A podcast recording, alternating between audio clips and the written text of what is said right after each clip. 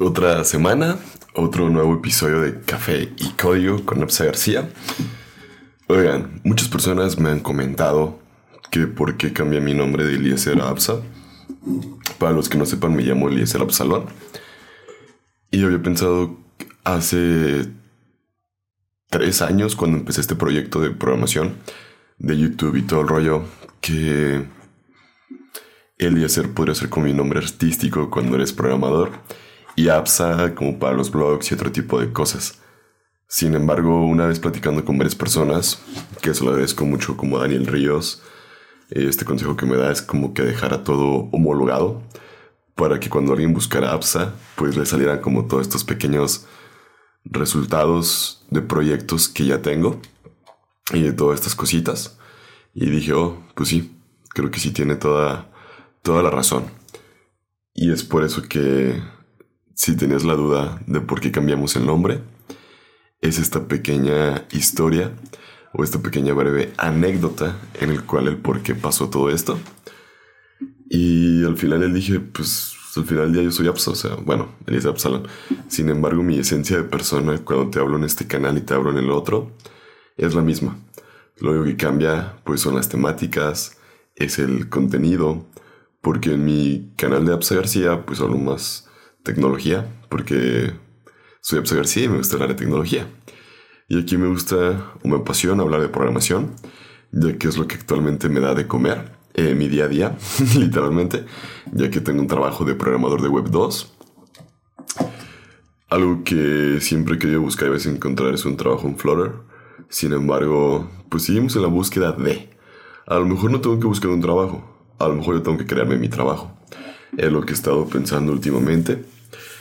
Y creo que sí vale la pena el que uno mismo se dé como todas estas pequeñas oportunidades de seguir creciendo, de seguirse desarrollando como programador. El día de hoy te quiero hablar de las 7 habilidades efectivas que debería de poseer un programador. Esto nace a raíz de que hace unos días y semanas estuve tomando una certificación de ISP de la parte de Web3 en la comunidad de Zona 3, en la cual ya me nombraron embajador. Y el día de hoy tengo esta, estos consejos porque pues uno quiere hacer todo el tiempo todas las cosas que uno pueda, como ir al gimnasio, como estar entrenando, estar haciendo un chingo de cosas, es una realidad. Sin embargo, ¿cómo lo podemos llevar eso al siguiente nivel? A lo mejor para no padecer un burnout, para poder llevar un ritmo de vida, de trabajo, pues equilibrado, estable, en el cual tú puedas seguir disfrutando de jugar videojuegos, puedas seguir haciendo cosas que te gustan. Como ahorita siento que a veces tengo una vida un poquito abrumante por todas las cosas que hago o eso piensan en redes sociales. Sin embargo, lo disfruto mucho. A veces entre semana o fin de semana me voy al béisbol a hacer prensa del equipo aquí de Guadalajara de los mariachis que, y charros, ya que Guadalajara tiene béisbol todo el año. ¿Eso en qué me ha ayudado? Número uno, me forzó a comprar una cámara. La primera, que la primera cámara profesional me la regalaron. Mi primo Robert fue un gran detalle porque fue como que tuve una cámara y oh, fue como que hermoso. Y ahora se tuvo la oportunidad de adquirir una chida eh, digo chida porque si las comparas con la tecnología que tiene una y otra, pues hay como un gran, gran avance de años en cuestión cámaras. Y eso es algo que me ha estado ayudando mucho porque ahorita que me siento a grabar ya tengo ciertos como presets o ciertos settings automáticos que ya más los ajusto, le doy a grabar y ya me veo bien. Bueno, la calidad de la cámara, porque pues guapo ya estaba. Y, y estas son como cositas las cuales te ayudan a tener ciertas otras habilidades extras que a veces no vemos o no queremos llevar como a, la práctica. Y el día de hoy te traigo 7 puntos, los cuales, pues creo yo, te pueden ayudar mucho a convertirte en un programador altamente efectivo. Punto número 1. Fuertes habilidades de resolución de problemas. Esto los anoté, o sea, los tengo como anotados resumidos sin embargo, los puedo explayar un poco más, pero vamos viendo a qué me refiero. Los programadores efectivos son hábiles para solucionar problemas, pueden analizar problemas complejos, descomponerlos en partes manejables y diseñar soluciones innovadoras. Tienen cierta mentalidad lógica, sistemática y utilizan sus conocimientos y experiencias para superar obstáculos. En esta parte me acuerdo mucho como de los temas de Scrum, de la parte de crear tus Product Backlog Items o historias o microhistorias, dependiendo cómo lo estés gestionando tú en tu empresa o en tu vida diaria. Ya que si tú tienes como que una actividad que suena muy cabrona, muy grande, pues tú lo puedes ir como que partiendo en pedacitos, ya que al final del día la suma de todos esos pedacitos te daría el conjunto de la actividad grande que estabas desarrollando. Y eso es algo muy bueno de pensar porque ahorita cuando empecé con la parte de, de Web3 en mi certificación era como de, mmm, tengo que hacer un proyecto, pero ¿cómo empieza un proyecto? O sea, te pones como investigar qué debemos de considerar, qué no debo de considerar, que en la parte de la Web3 todo se maneja por la wallet, y cómo se conecta a la wallet, qué debo de tener para poder tener accesos. Pongo este ejemplo porque es algo que estuve trabajando y fue algo nuevo para mí. Y al ser una nueva experiencia, pues te vas dando cuenta que todo esto es como que ¿y ahora qué le muevo? Y así pasa. y es por eso yo recomendaría mucho esta parte de, de aprender a separar las cositas como en la parte del Scrum, ya que te ayuda mucho a tener un alcance y limitar lo más que puedas lo que vas a trabajar.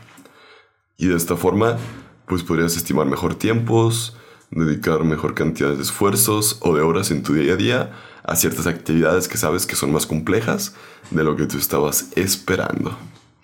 Antes del punto 2 hay que darle un traguito al café. Punto número 2.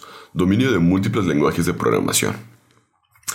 Los programadores deben dominar varios lenguajes de programación, tienen conocimientos profundos y experiencia y práctica en una variedad de lenguajes, lo que les permite adaptarse a diferentes proyectos y entornos de desarrollo. Es por eso que se tiene mucho como este término de la parte del full stack, en el cual un programador debe como que saber de todo y a la vez como de nada.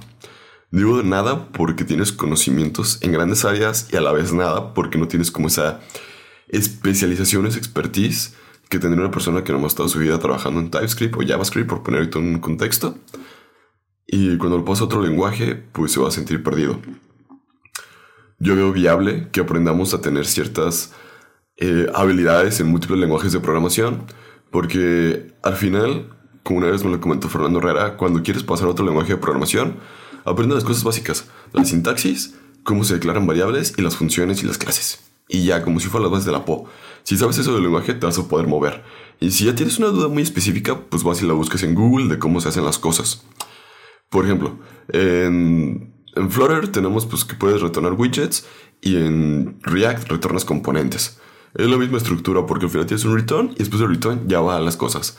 Y en vez de tener los signos de mayor que o eh, menor que, pues acá simplemente es el, como el como el nombre del componente que vas a regresar o del widget con punto y coma al final. Y en JavaScript no es obligatorio. Son como estas cositas de la sintaxis que uno aprende y las como cuando te cambias de lenguaje lo vas manipulando. Por ejemplo, Python, tienes que considerar mucho las tabulaciones a la hora que estás desarrollando las funciones, las clases o simplemente el código en el archivo en el main. Porque una mala tabulación va a hacer que tu código no corra o haga cosas que no debería de estar haciendo. Si nos vamos como un C Sharp, C Sharp está altamente tipado y pues obviamente te va a dar pedos por la, por la parte del tipado de los datos, la forma de declarar las variables, todo ese tipo de cositas que si uno las aprende a considerar, pues realmente no sería ningún tema, ningún problema. Solamente que hay que, como que saberse mover, ¿no? Y aprender este tipo de detalles que realmente no son demasiados, sino es como que, a ver, es esto, es esto, y aquí va, pum, listo. Ese es como mi punto de vista. Si tú tuvieras otro, pues házmelo saber aquí en los comentarios. Si también tú le mueves a varios lenguajes de programación, pues coméntalos aquí en el video de YouTube, coméntalos aquí en Spotify, en Apple Podcast. Un comentario así siempre ayuda, ya que, pues, si te soy esto, pues uno vive de eso.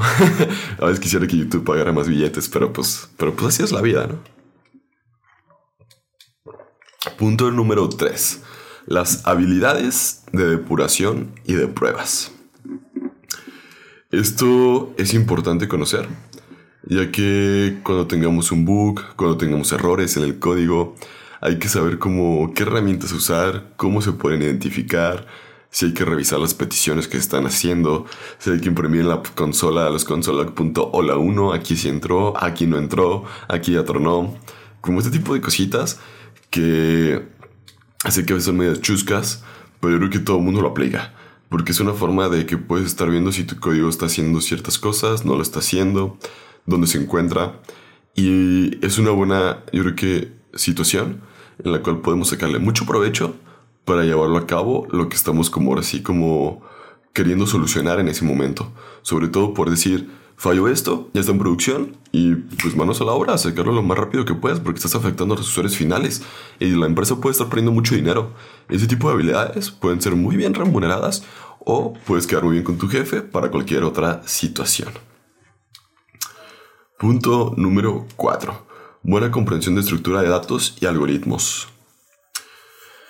Esta parte te puedo comentar un ejemplo básico.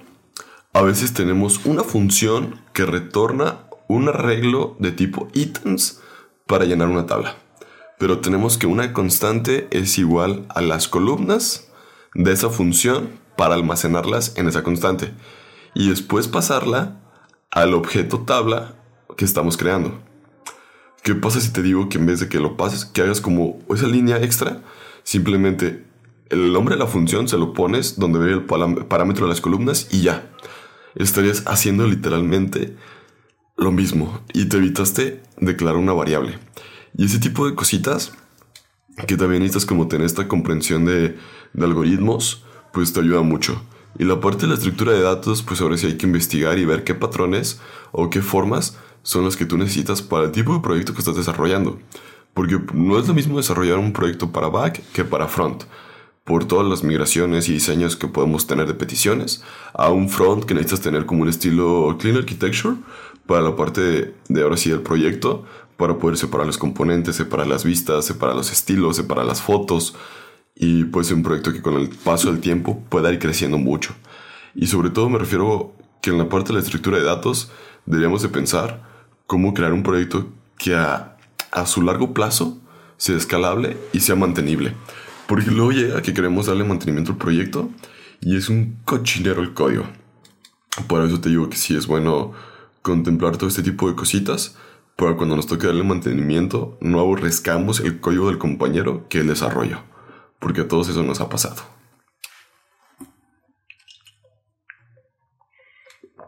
Ah, el 5.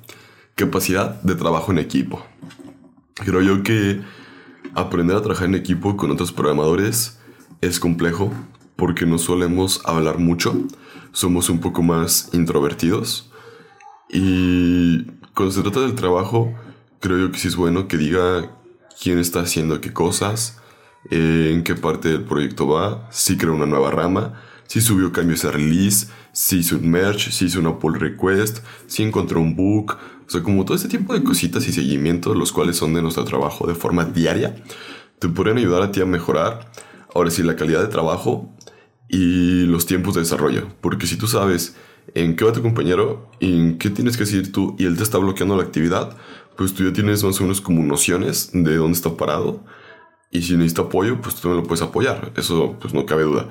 Y digo la parte también de los merch o la pull request porque a veces tú quieres aventar cambios y él aventó cambios que tú y puedes tener merch conflicts y necesitarías preguntarle, oye, ¿estos cambios son los chidos o no? ¿O qué está pasando? Por esa parte sería como mi comentario y punto de vista. Punto número 6. Habilidades de gestión del tiempo y de organización. Creo yo que la gestión del tiempo sí es bueno que aprendamos solamente a trabajar en nuestras horas laborales y no fuera de ellas, ya que tendremos que estar esclavizados todo el tiempo con la computadora, con el código, con el editor de texto, y si tú necesitas también ayuda de tus compañeros por ciertas actividades, pues ellos después de la, de la hora de salida no te, van a ir no te van a buscar o ya no te van a estar contestando para resolver los problemas que tú estás teniendo.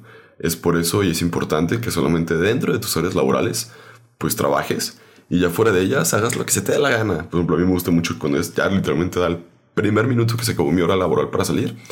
Pues ya me gusta a veces irme al gimnasio, me gusta grabar, a veces simplemente dormir Últimamente he agarrado mucho la parte de estar jugando Zelda de Tears of the Kingdom. El juego de Nintendo Switch, el nuevo, está pasado de lanza, me encantó. Son como cositas que te ayudan como que a refrescar la mente y el correr también últimamente para distraerme de todo lo que está pasando con mi alrededor. Por eso sí te lo recomiendo mucho esa parte. Y la organización. Aprendamos a utilizar herramientas, libretas si quieres, este, aplicaciones de To-Do o simplemente con los dailies que puedas tener con tu equipo, saber y organizarte desde temprano y empezar a trabajar en eso. Y una vez que estés como bien organizado, pues darle el seguimiento óptimo y adecuado a lo que estás pues desarrollando o trabajando según sea el caso. Otro traguito de café antes de continuar. Punto número 7. Mentalidad de aprendizaje continuo. Esta parte del aprendizaje continuo me gusta mucho el ejemplo platicando con un otro día con un amigo, el Aldito eh, platicábamos con él y me dice que pues hay muchas personas en general en su trabajo que después de las seis ya no ven nada de su área cuando salen a trabajar y todo. Y él me platica que, que él también le gusta seguir como viendo, aprendiendo qué más cosas puede estar haciendo, pero ya de forma más personal y no tanto por cuestiones laborales. Y comparto ese punto de vista con él, ya que a veces uno fuera del trabajo, pues puede, puede agarrar ese tiempo para seguirte capacitando para seguir aprendiendo nuevas cosas, sobre todo con todas las nuevas tendencias de tecnología que tenemos hoy en día, sí veo importante el aprender o el seguirte capacitando, como todas las nuevas tendencias del blockchain, la inteligencia artificial, lo, todo lo de ChatGPT, porque ahora están buscando hasta personas que sepan usar ChatGPT de forma correcta o las inteligencias artificiales que están desarrollando, que tú tienes que escribirle y decirle qué tendrán que estar haciendo. Y pues dices, órale, o sea, son nuevas cosas, las cuales si tú, pues donde capacitas, el día de mañana tú quedas pues obsoleto y ya nadie te va a querer contratar ni buscar para, ese, para esa posición laboral. Creo yo que sí vale la pena el tener este aprendizaje continuo. ¿Te puedo platicar algo? Este, los que están viendo el video en YouTube eh, con mi iPhone, a veces me voy al gimnasio y en el gimnasio me pongo a ver videos, me pongo a escuchar podcast. Estuve pagando un tiempo la membresía de Skillshare y estaba tomando cursos en línea, eh, cuando estaba en la caminadora o en la elíptica o en la bicicleta.